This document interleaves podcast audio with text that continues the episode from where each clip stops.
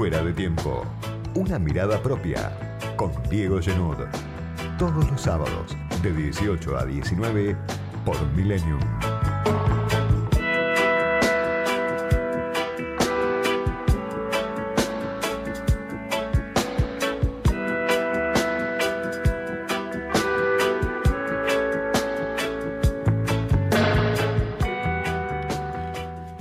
Abrió el arco para el equipo de Alberto Fernández, un equipo que tenía el arco cerrado, ocho meses casi sin buenas noticias para el gobierno del Frente de Todos y acaban de cerrar esta semana que pasó la reestructuración de la deuda.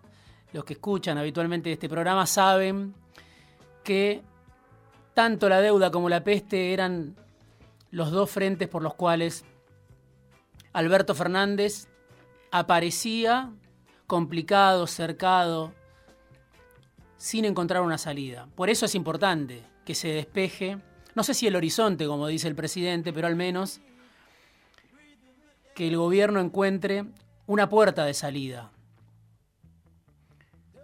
Lejos de la épica de la quita de 2005, por supuesto, la quita de Néstor Kirchner, Roberto Lavagna, que tenía en ese momento Kirchner a Alberto Fernández como jefe de gabinete, una quita del 75% en el capital, algo muy distinto a lo que sucede ahora, distinto obviamente por el contexto, distinto porque la Argentina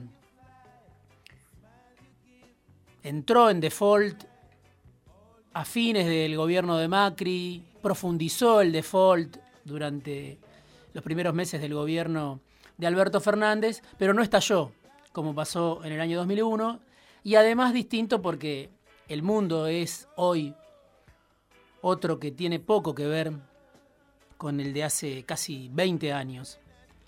De todas formas, para el gobierno es un triunfo. En la Casa Rosada lo aplaudían a Martín Guzmán casi sin poder creerlo, el resto de los ministros. Yo digo, más no se podía pedir. Así titulé una nota que escribí esta semana en El Canciller porque es una batalla que se libró en un escenario muy desigual, en condiciones muy desfavorables para el gobierno de Fernández,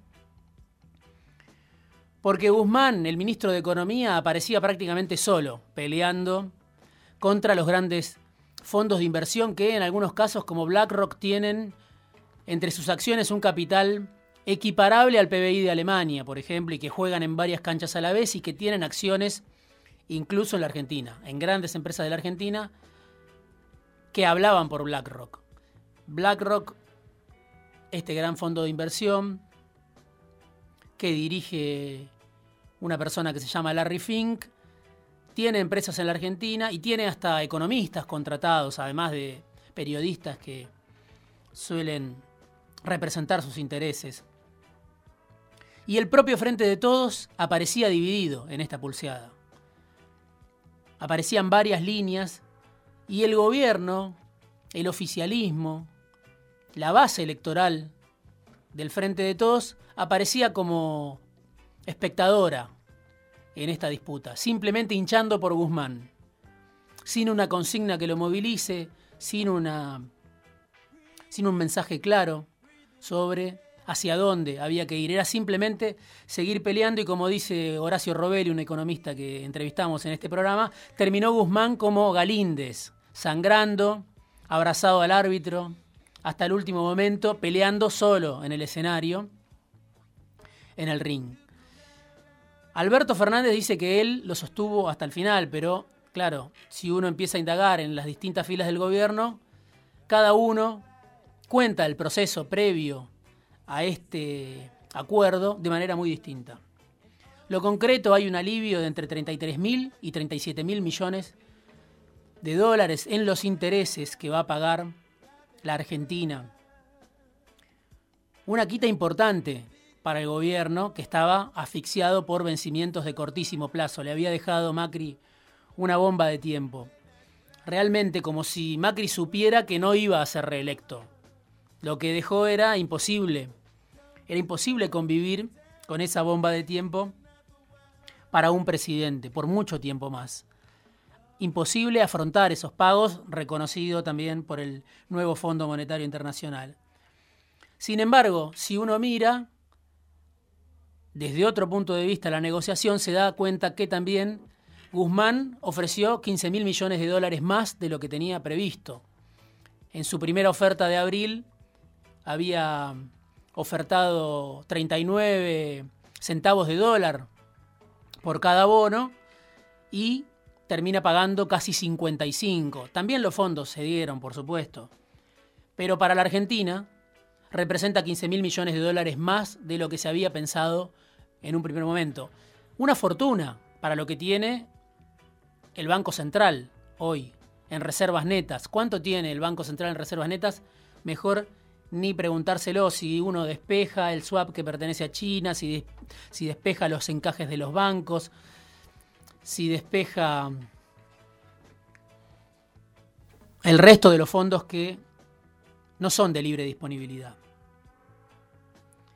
Más importante todavía que eso, que esos 15 mil millones de dólares que Guzmán pagó de más, son los 2.800 millones de dólares aproximadamente que va a tener que pagar el Frente de Todos en este mandato.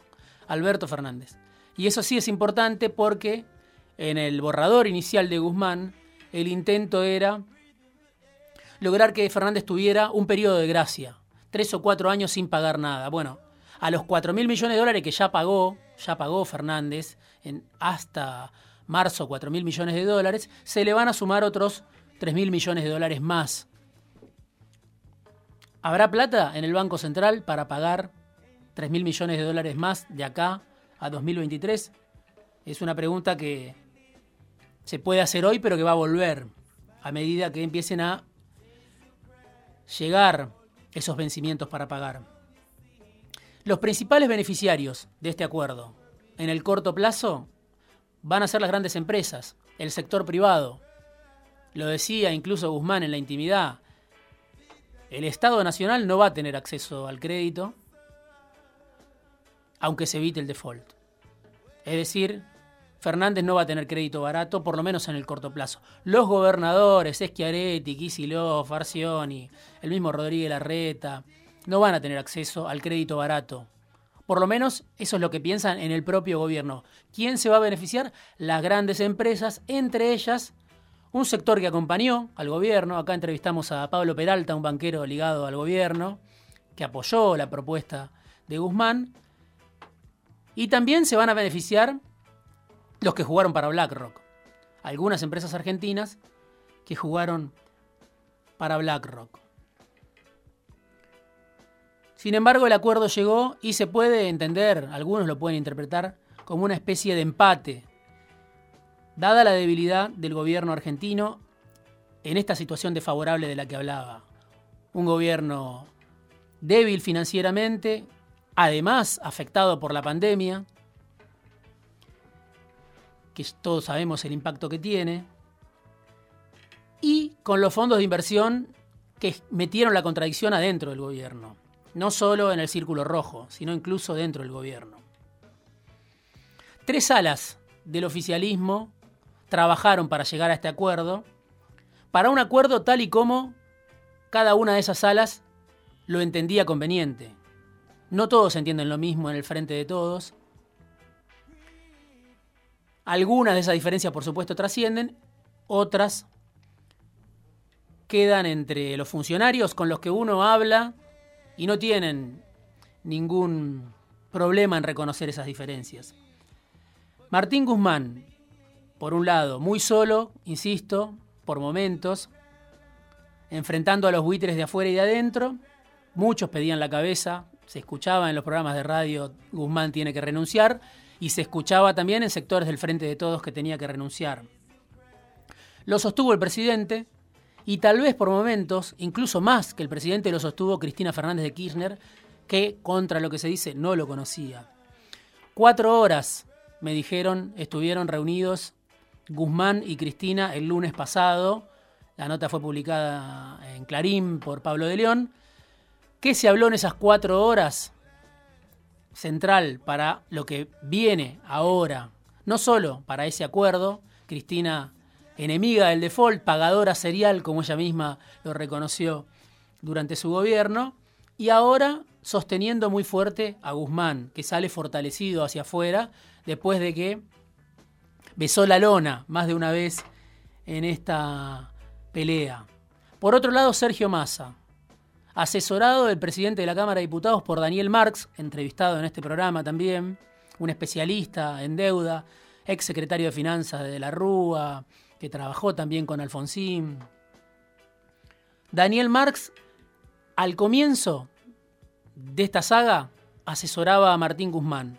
Al final de esta saga, terminó asesorando exclusivamente a Sergio Massa, que tenía dos puentes con, dos puentes con los grandes fondos de inversión. Uno, David Martínez, otro personaje desconocido para el gran público del que hablamos acá, cada tanto porque es socio de Héctor Mañeto en Telecom y porque es socio de el banquero Jorge Brito en una generadora eléctrica que se llama Geneia. David Martínez, vía Jorge Brito, muy cercano a Sergio Massa, acercó posiciones, jugaba obviamente para los fondos, tenía un razonamiento que beneficiaba la lógica de los fondos, y fue uno de los nexos de, masa con los fondos. El otro fue Marcelo Mindlin, también. Marcelo Mindlin, zar de la energía, un hombre que lo único que quiere es que no lo nombren, como se lo dijo a Fernández hace casi un año en una reunión que tuvieron en Puerto Madero. Marcelo Mindlin jugó también fuerte porque dicen que BlackRock tiene acciones de Pampa Energía y ahí hay un puente importante con la Argentina. Y por último, asesorado también, asesorando también a Cristina Fernández de Kirchner, Miguel Galuccio. Si uno lee los diarios de las últimas horas, Alberto Fernández, directamente él, dispara en off de récord contra Massa y contra Galuccio, diciendo todo el mérito es de Guzmán. Eso revela que varios sectores trabajaron por este acuerdo, cada uno a su manera. Terminó saliendo bien, terminó en una convergencia. ¿Qué es lo que importa de estas tres líneas, me parece a mí? Esa heterogeneidad que compone el Frente de Todos. Que por momentos, cuando esa pelea o ese acuerdo tácito de no agresión que hay en el Frente de Todos se desmorona, parece una pelea de bandas. Cuando desde al lado de Sergio Massa se pedía la cabeza de Martín Guzmán, por ejemplo. O se conspiraba contra lo que decía Guzmán frente a los fondos y se hablaba de otra oferta argentina. La contradicción está dentro del gobierno.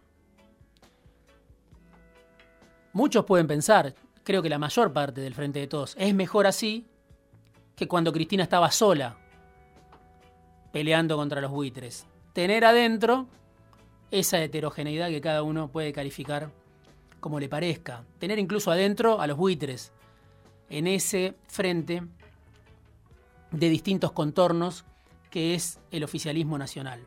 Quedan como dos polos para la escena que viene Cristina y Massa. Dos polos de la coalición. Una con mucho mayor poder, por supuesto, en votos. En impacto, lo que pueda decir Cristina Fernández Kirchner multiplica por 10 el poder de Sergio Massa. Sin embargo, Massa tiene un bloque de poder con el que se mueve de manera muchas veces inteligente y con el que juega fuerte al poder. Banqueros, empresarios energéticos, dueños de medios. Ahí está Massa, adentro del gobierno. Más importante para la mayoría de la sociedad, se logró un alivio y el gobierno tiene la posibilidad de mirar hacia el horizonte, quizá destinar una parte de eso que se ahorra a inyectar fondos para el mercado interno lo que promete, él sigue prometiendo Alberto Fernández, pese a que los salarios están devastados, primero por el ajuste de Macri, después por la pandemia. Queda la peste. Se pudo salir del cerco de la deuda. Y queda la peste con algunos datos que trato de compartir esta tarde. De Federico Aurelio, también entrevistado en este programa, le agradezco por estos datos. De Aresco, 31 de julio. Solo uno de cada tres consultados en el área metropolitana de Buenos Aires mantiene sus ingresos en plena crisis. Uno de cada tres. El 60%, 60,4% de la población del AMBA vio reducidos sus ingresos. O directamente no tiene ingresos. Se redujo mucho, 31,3%. Se redujo un poco, 15,7%. Se redujo por completo 13,5%. En los sectores más bajos de la población, en el conurbano bonaerense, ahí donde está la fortaleza del gobierno, el 80% vio, 80,4% vio reducido su ingreso o no tiene ingreso. Una parte no tiene ingreso, una parte lo vio reducido un poco, una parte lo vio reducido mucho, pero el 80% sufre esta cuarentena que pega muy fuerte ahí en el AMBA, ahí mismo donde pega el virus, donde está concentrado el virus. Otro dato de la encuesta de Federico Aurelio de la consultora Aresco, que cerró el 31 de julio, hace unos días nada más, en el AMBA el 38,7% de los consultados dice que hoy no está trabajando. Casi uno de cada cuatro dice en el conurbano, no estoy trabajando. O porque perdió el trabajo en estos meses de pandemia, o porque su actividad está paralizada y no puede volver al trabajo. En los sectores más bajos, también, por supuesto, es peor ese dato. Si es el 38,7 el que no trabaja en la encuesta general, cuando uno pregunta, y en los sectores más bajos, el 56,7% no trabaja hoy, dice no está trabajando hoy en el conurbano bonaerense. Ahí donde más pega el virus. Ese es el frente que ahora tiene que resolver el presidente Alberto Fernández, con este horizonte que se despeja. Logró un alivio, una victoria, algunos pueden pensar una victoria pírrica, otros pueden decir más no se podía, otros, como dice la oposición más frontal, plantean que fue una derrota para el gobierno porque terminó cediendo muchísimo más de lo que se dieron los fondos. Lo cierto es que por primera vez Fernández logra respirar un poco más profundo en medio de la crisis. Despejó el frente de la deuda y eso es una buena noticia para el gobierno. Se arregló por arriba lo que muestran estos números. Se arregló por arriba lo que cruje por abajo en el conurbano bonaerense, ahí donde está la base del frente de todos.